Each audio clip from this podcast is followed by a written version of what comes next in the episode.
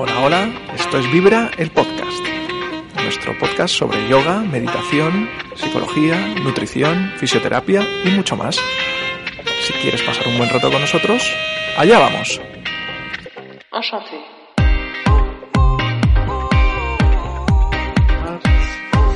Pues, hola Vibrers, ¿cómo estáis? Bienvenidos a un nuevo episodio de nuestro podcast. Hoy es un episodio muy especial, ya que tenemos a una cuenta de Instagram que seguimos con, con devoción, que es la cuenta de, de, Son tus bacterias, de Irene. Hola Irene, ¿cómo estás? Hola, hola, ¿qué tal Miguel? Pues bien, aquí estamos. Sí, pues bueno, vamos a empezar a conocer un poquito más a Irene. Irene, cuéntanos un poquito cómo llegaste a, a crear esta cuenta de Son tus bacterias, por qué fue, eh, cómo has llegado hasta aquí.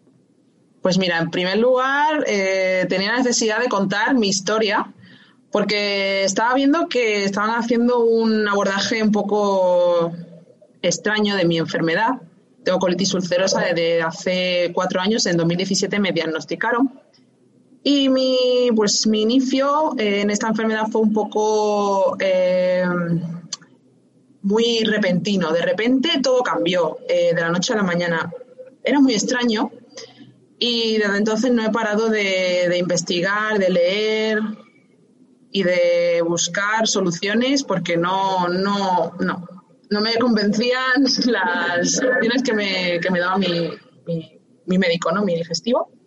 Y como soy enfermera, bueno, terminé la carrera en 2014, llevo trabajando desde 2017, justo desde cuando me diagnosticaron la enfermedad. Eh, viendo el panorama dije, Buah, yo tengo que, tengo que buscar en algún sitio, no me puedo conformar con este diagnóstico y tengo que seguir, leer, buscar y sentir la necesidad simplemente de, de compartirlo con los demás, de que la gente se, diese, se, me, se pudiese sentir reflejada ¿no? en los síntomas que yo comentaba, cómo ha ido transcurriendo todo, toda la enfermedad, cuántos tratamientos he seguido, cómo han fallado, qué dietas he utilizado cuáles me, me, han servido, cuáles no. Y en definitiva es esa, esa necesidad de, sí. de, decirle, de explicarle al mundo cómo me sentía. Bueno, te entiendo perfectamente porque yo también tengo un síndrome diagnosticado hace 17 años y he ido de médico en médico eh, y, nadie me ha dicho absolutamente nada. Y, y, y bueno, es cuando no encuentras soluciones, eh, a veces las tienes que buscar por tu cuenta. Sí. Eh, y bueno, es un periplo difícil ir de lado sí. en lado y tal. Eh, ya nos has dicho que tienes eh, colitis ulcerosa, ¿sigues eh, teniendo los mismos síntomas? ¿Sigues, ¿Has mejorado? ¿Cómo has mejorado? ¿Cómo has combatido la colitis? Vale, mira, pues te cuento un poco desde el principio, desde que, bueno, te, antes de nada quería decirte que lo que tienes que hacer es lo que has hecho, empoderarte con tu salud mm. y buscar soluciones, aunque te digan que no, tú tienes que seguir buscando alternativas porque seguro que si buscas encuentras. Seguro. Entonces, pues mira, yo en un principio pues empiezas como de repente con síntomas, de un día para otro empiezo con unos dolores de tripa, unas diarreas horribles, no sabía qué me pasaban, los médicos todos que tengo estrés, que eso es que estás nerviosa, que tú eres muy joven, que tú no tienes nada, tú tranquila, que tal, bueno, pues sigo con mi vida, de repente eh, me llega el día que me hacen la colonoscopia, me hacen una analítica de sangre, valores inflamatorios por las nubes, la colonoscopia, bueno, un Cristo allí liado en el intestino tremendo, nada, sin más, tienes colitis ulcerosa y empiezo con tratamiento que el primero, el, el de inicio es la mesalacina, es un antiinflamatorio que actúa a nivel del colon, cuando te lo tragas no se digiere y directamente pasa, pasa al colon totalmente íntegro te baja la inflamación, seguía bien, tal, parece que los síntomas van bajando, parece que me encuentro mejor. De repente, de un día para otro, otro brote. Eh, bueno, pues Irene, ahora vamos a empezar con corticoides. Empezamos con una dosis bastante alta de corticoides, con las consecuencias que, que ello tiene. Se me cae el pelo, no puedo dormir, un estrés brutal debido a este exceso de cortisol.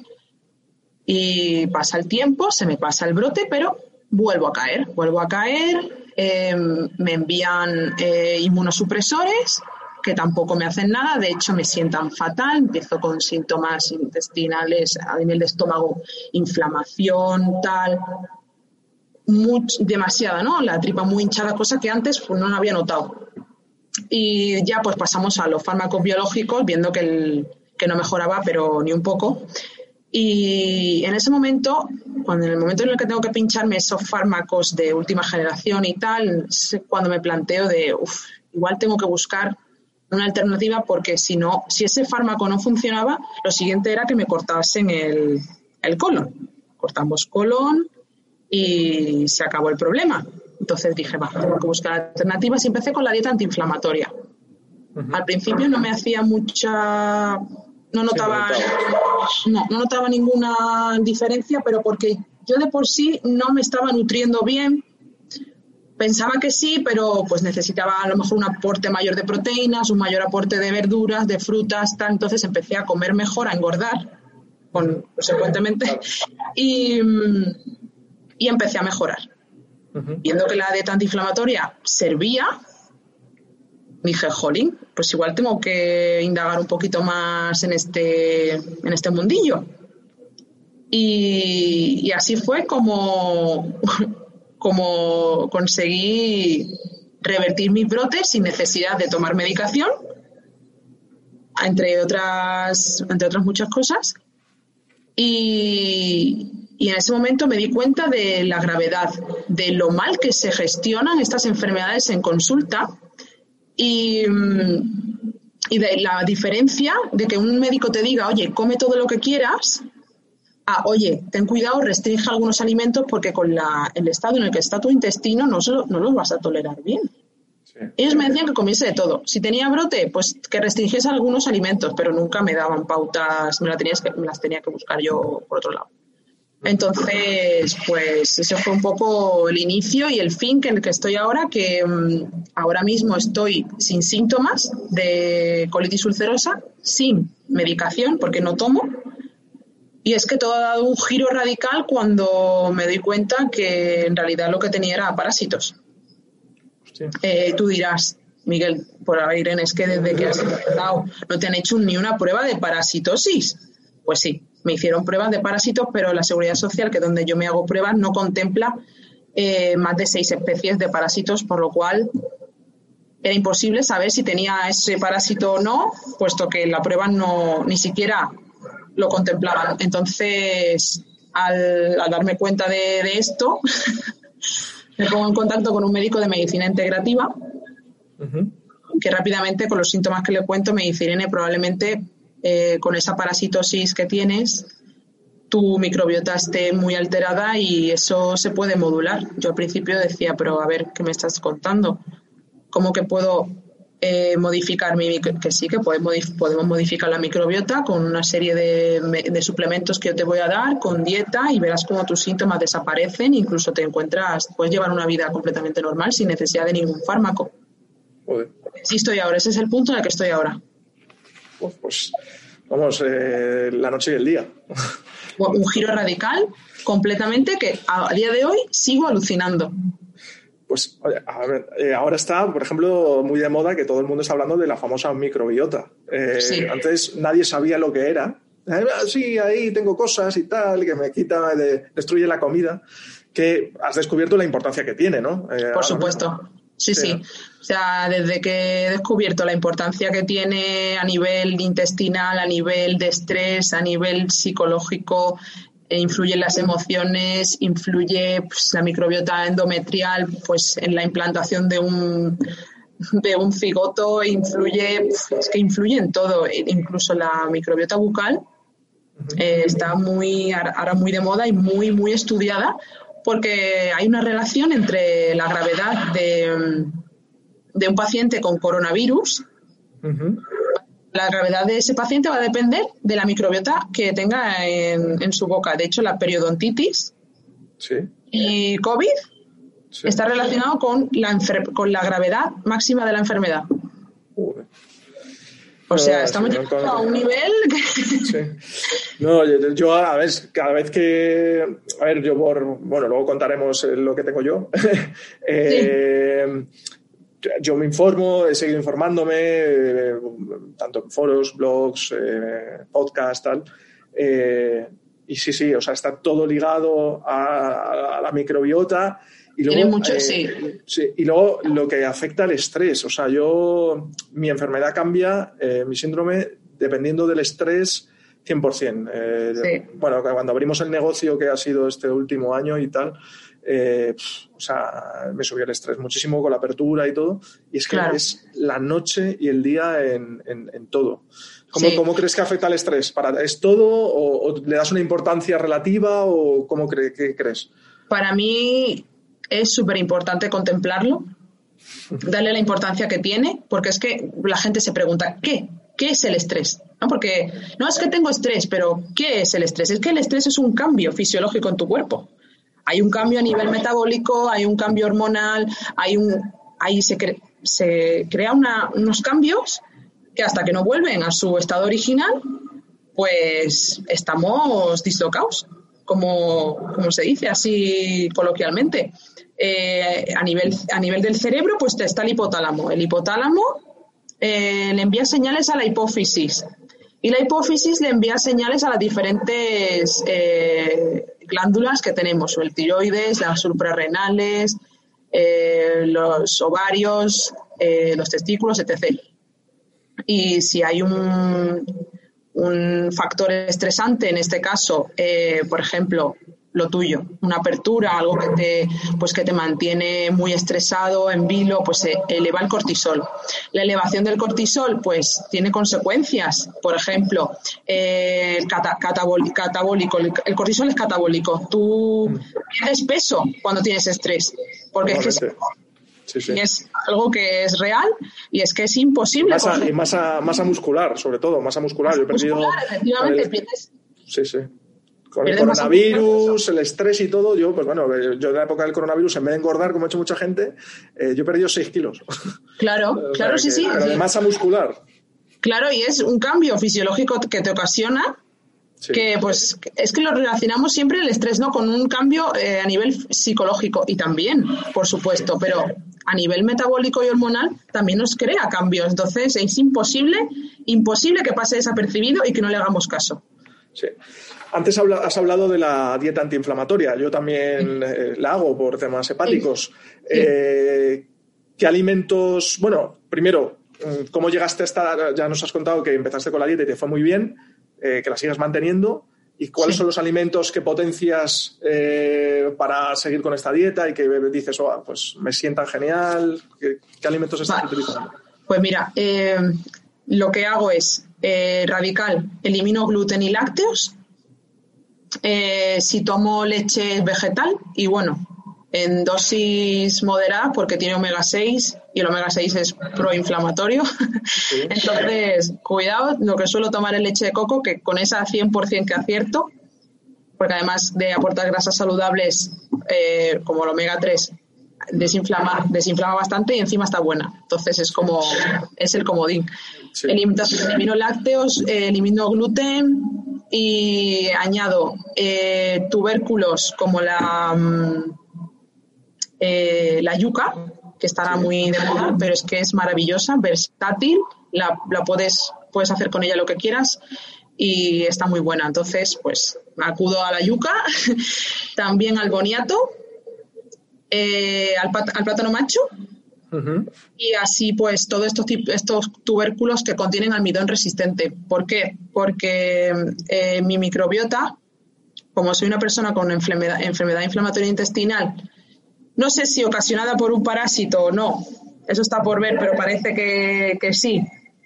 Eh, mi microbiota pues se ha visto alterada por la visita de este parásito, se ha visto disminuida. También pues probablemente genéticamente tampoco tendría una microbiota muy diversa, ¿vale? Y por eso he acabado así. Eh, ¿Qué hago para que mi microbiota eh, se fortalezca? Pues tomo lo que te he comentado. Estos tubérculos contienen almidón resistente. Este almidón resistente, al tomarlo en los alimentos, nuestra microbiota los procesa y lo convierte en ácido butírico. Ese ácido butírico es un ácido graso de cadena corta que se va a utilizar como antiinflamatorio. Entonces, sería interesante aumentar este consumo, este, el consumo de estos alimentos y, por supuesto, el gluten, eh, evitarlo completamente porque hay mogollón de estudios ya que, corroboran que aumenta la permeabilidad intestinal y que daña la microbiota. Y pues fruta, verdura, eh, carne, pescado, lo que, lo que quieras, Ya depende un poco de las tolerancias, que también sí, eso ya es otro tema porque, bueno, pues las intolerancias también están muy relacionadas con el estado de tu microbiota. Es probable que a veces toleres una cosa y otras veces no, y sea por el estado de tu microbiota simplemente.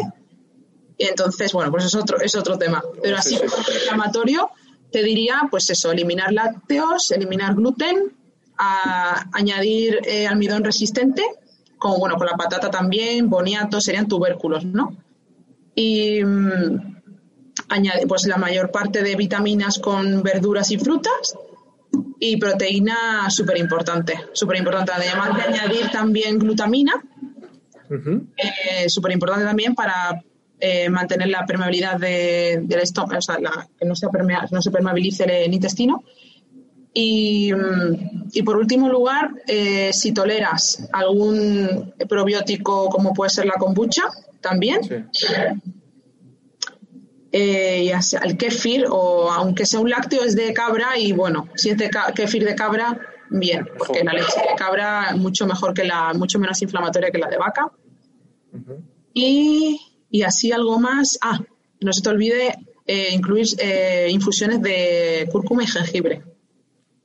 Puedes tomar como unas cuatro al día que te ayudarán en los momentos que estés así como un poco más estresado para, para desinflamar y para que te encuentres mejor.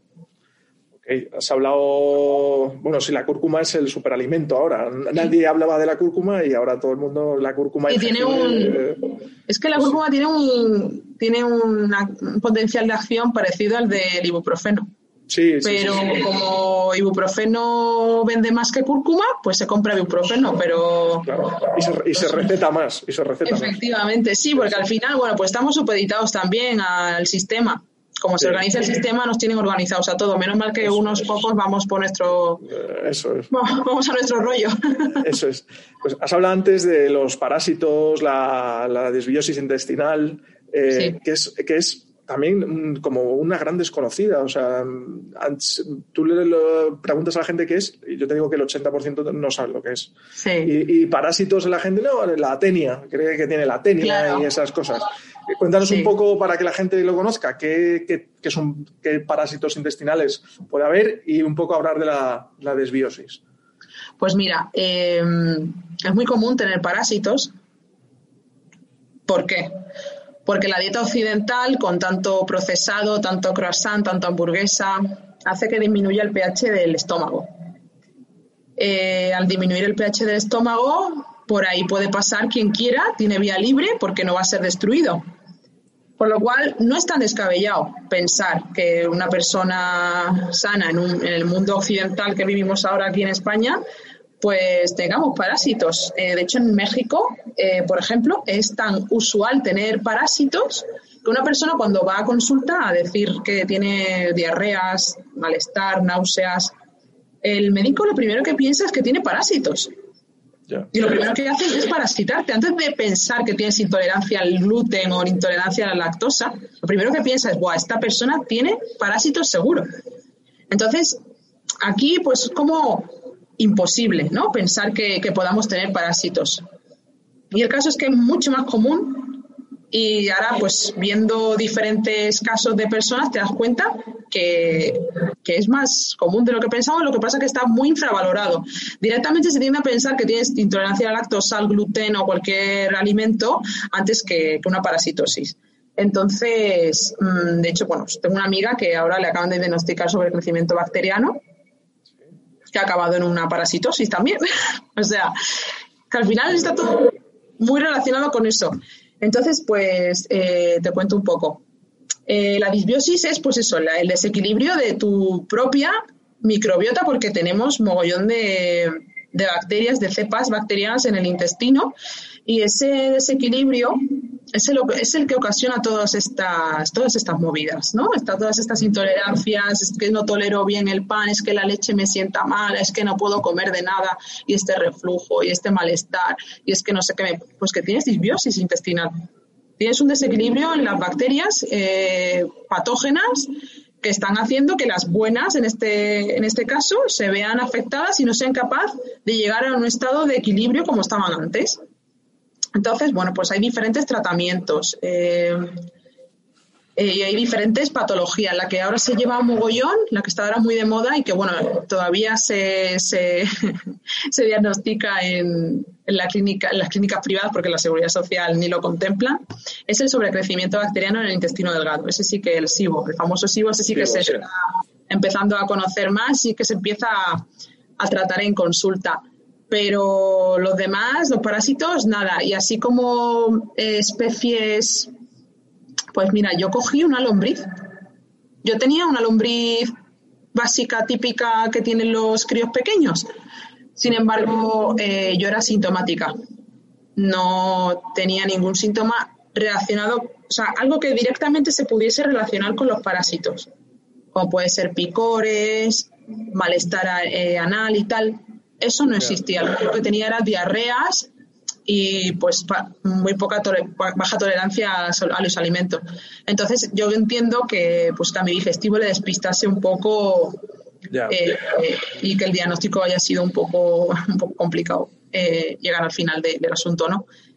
Pero, pero sí, hay mogollón de especies y la, la típica, la lombriz típica es la que más, la que tiene mayor incidencia, ah, incluso en, en pequeños y en mayores. No, es que, es que además cuando hablas de esto la gente se cree, eh, no, esto es, pasaba en los 80 y no, no, no, es que esto ha seguido ni, ni, siquiera en este país. No se habla, es que no se habla, no se habla de esto, no se habla. Sí, sí, se habla lo que dices tú, las intolerancias, el gluten y tal, pero hay, no conozco gente eh, muy joven como, bueno, a mí me pasó, bueno, ahora vamos a hablar de que yo tengo síndrome de Gilbert, que es un síndrome hepático, eh, pues bueno, yo he conocido gente con 25 o 24 años con estos tipos de problemas y yendo de médico en médico y era esa la solución, no, es que hazte las pruebas de intolerancia, tal, y seguían y seguían y seguían y seguían, eh, porque no se no se trataban, no, se trataban estos temas, eso es, y, y, siguen igual, ¿eh? Yo, o sea, has venido Has venido, por ejemplo, hemos tenido cuando, cuando recomendamos tu cuenta en Vibra, eh, nos escribieron amigas que, ah, hemos visto la luz, hemos visto la luz, esto es lo que tengo yo, esto es lo que tengo yo, porque llevan yendo de médico en médico y no, claro. no encontraban una solución. Sí, es que, bueno, pues los médicos sí que te van a ayudar a descartar, por ejemplo, enfermedades graves, como un cáncer, o tienes diverticulitis, o tienes celiaquía o tienes todo ese tipo de enfermedades sí que el, sistema está preparado para, para, diagnosticarlo perfectamente. Pero este tipo de cosas donde la, es benigno y no se detecta nada maligno, ninguna prueba, ni nada que te pueda guiar por ahí, pues nada, se queda pues en el, se queda ahí en el aire y oye, apáñatela si será el estrés, si será tal y será cual y no se le da la importancia que tiene que tener cuando es un problema real y hay, y hay microorganismos que te están haciendo la vida imposible. No, y sobre todo se reduce la, tu calidad de vida. O sea, puede ser benigno eh, o como me decían a mí, asintomático y tal. Eh, bueno, es asintomático para ti, para mí no lo Claro. claro. ¿Vale? no, es, no es grave, no te vas a morir, eh, tal, pero, pero, pero la calidad de tu vida baja. Efectivamente, ese es el problema, como la, calidad de, o sea, la, inmediatez, la urgencia no existe, no necesitan tratarte en ese momento porque no te vas a morir, pues se deja, se deja y no, no se investiga más. Pero está claro que hay un desequilibrio bacteriano que debe ser, bueno, de, bacteria, de bacterias y de microorganismos de todo, todos los que viven allá, ¿no? Están ahí contigo. Y, hay que ir más, hay que ir a ver qué ocurre con estas cepas, qué ocurre con la interacción entre ellas, por qué, hay un sobrecrecimiento, cómo lo puedo tratar, porque se puede hacer, se hace, y de hecho, pues desde la psiconeuroinmunología, que estoy ahora, de hecho, estudiando el máster de, de psiconeuroinmunología, pues desde esa rama de la, de la medicina sí que se aborda, sí que se está abordando de forma normal y, vamos, no sé, yo creo que se podría hacer desde cualquier consulta de medicina sin ningún tipo de problema, porque se, se hace a, raíz de, la, de, estudios con evidencia científica, que no, no, no, son curanderos ni son personas que, pues, son personas que han estudiado, que tienen su carrera, que están formados en salud y que son capaces de abordar estos temas igual que lo puede hacer un médico o cualquier otro tipo de persona con, la, con los conocimientos correspondientes, vaya, que no es nada... Sí, sí, sí, está claro. Hoy, hoy he visto que has colgado un, post del hígado Eh, y hablando, del, hablando del hígado, bueno, ya me se me diagnosticado en 2007, hace ya 14 años, eh, síndrome de Gilbert, que es una que tu hígado no conjuga bien la bilirrubina y, y estás siempre con la bilirrubina por encima de los límites. Eh, hoy he visto justo que has colgado para este tipo de, de, la, de mala conjugación que hay algún tipo de consejos y de, pues, de tomar el sol, eh, pues no ayunar mucho entre, porque bueno, la hipoglucemia. Y eh, bueno, pues eso, quiero que para. Yo también tengo una comunidad que, le, que, siguen, que me siguen en YouTube del síndrome de Gilbert. Y eh, pues para explicarles un poquito qué soluciones o qué mejoras se puede obtener para esos días que estás hecho una puta mierda. Vale. básicamente. ¿qué, síntomas, ¿qué, síntomas, tienes normalmente? Bueno, yo básicamente eh, es cansancio, eh, fatiga, eh, luego a veces hinchazón abdominal, pero no mucho. Sobre todo son gases. Sobre todo gases y cansancio. Cansancio, a veces fatiga, dolores de cabeza. Vale, dolor, sí, de, mandíbula, dolor de mandíbula. Dolor de una mandíbula. mala detoxificación total. Eso es. Entonces, a ver, yo hago mucho deporte, bebo mucha agua como sano, pero hay a veces que no. claro, es que esto es lo que pasa, es lo que suele pasar con la gente que come sano, que se cuida, que piensa que, Buah, si yo como sano, me cuido, ¿qué me va a pasar a mí? Eso lo pensaba yo, eso lo pensaba yo. Invencible, ¿no? Sí, sí, sí. Es que, pues, este tipo de alteraciones, pues, le puede ocurrir a cualquier persona. Lo bueno que tienes es que si te alimentas bien, descansas bien, haces deporte, tu recuperación y tu éxito va a ser mayor que el de una persona que que no se cuida y lo hace también como tú, ¿vale? Entonces, bueno, voy a explicar un poco em, el síndrome, el síndrome que tú tienes. Eh, está relacionado directamente con una fase, del, una fase de la detoxificación hepática, que es la glucuronidación. En esa fase hay una enzima que se llama UGT. En el caso de, de la bilirrubina sería la UGT1A, que es la que está eh, modificada a nivel genético, pues te tocó esta modificación genética. Entonces, esta enzima es incapaz de eliminar bien la bilirrubina. Eh, por lo cual te aparece alta en sangre, que los valores normales suelen ser de 0,3 a 1, pues te aparecerá, si te hace una analítica de sangre, pues te aparecerá la bilirrubina total, pues sobre unos 2,5, 2,6 más. ¿Y no? Pues, pues, eso. Dos y medio, 2,75, 3 alguna vez. Eso es, eso es. Incluso si tomas paracetamol, te, sube. Y es porque el paracetamol también se elimina durante esta fase de, detoxificación con esta enzima. Total, que se potencia. Se potencia la ineficacia de esta enzima al, añadirle encima un fármaco. ¿Sabes lo que te quiero decir? Añadimos un fármaco que no puede detoxificar bien y aumenta la bilirrubina, por lo cual te puedes notar un poquito más amarillento a la toma, la toma del, paracetamol. Vale, pues bien, eh, los consejos que, que, dan para esta fase es lo que has comentado tú, añadir eh, alimentos probióticos, evitar el ayuno. ¿Por qué? A ver, porque si tú quieres, o sea, si tú estás haciendo el ayuno para detoxificar tu cuerpo, no vas a conseguir nada ayunando lo que deberías hacer es intentar introducir esos alimentos que van a favorecer esta fase de la detoxificación hepática, más que ayunar. Yo te aconsejo que, los añadas en vez de, porque ayunando no, conseguirías tu, objetivo.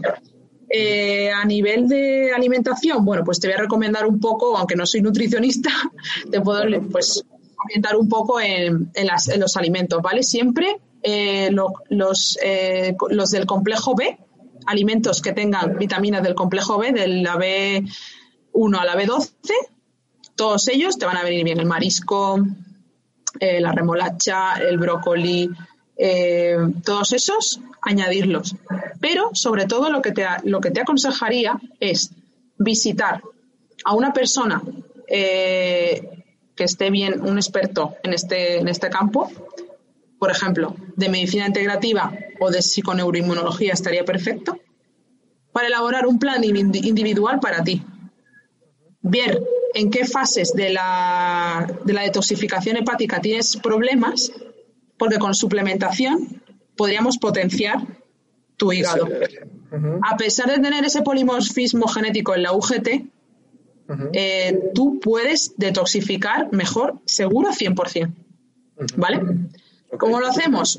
Eh, fomentando, o sea, potenciándolo con suplementación. Hay suplementos de, con vitaminas del complejo B que ayudan, pero eh, también hay que potenciar el antioxidante por excelencia a nivel hepático, que es el glutatión.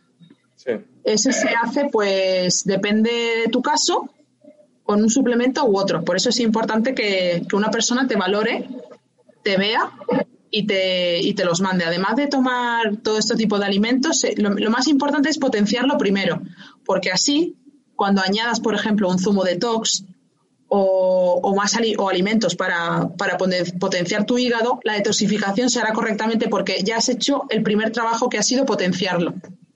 ¿Vale? Entonces. Eh, gracias por el consejo. Sí, te diría que, sí, que en un primer, en un primer momento, que es lo, que yo estoy haciendo, en un primer momento potenciar.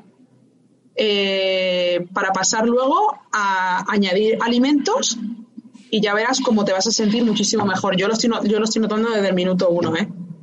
Porque, claro, eh, mi problema a nivel intestinal no solo radica en el colon, que es lo que se centra en mi médico digestivo, se centra en el colon, pero yo tengo problemas en el estómago, tengo problemas en el hígado y todo eso se obvia, se olvida.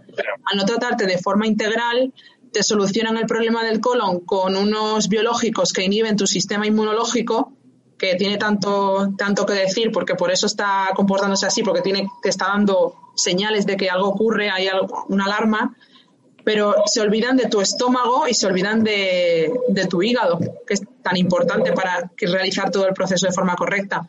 Entonces, yo sin duda, te digo, también puedes usar eh, cúrcuma, te puedes suplementar con cúrcuma, puedes tomar aceite de hígado de bacalao, que es maravilloso, hacer paté con hígado de bacalao, el de Mercadona, Sí. Luego junto con un poco de caballa, también de Mercadona.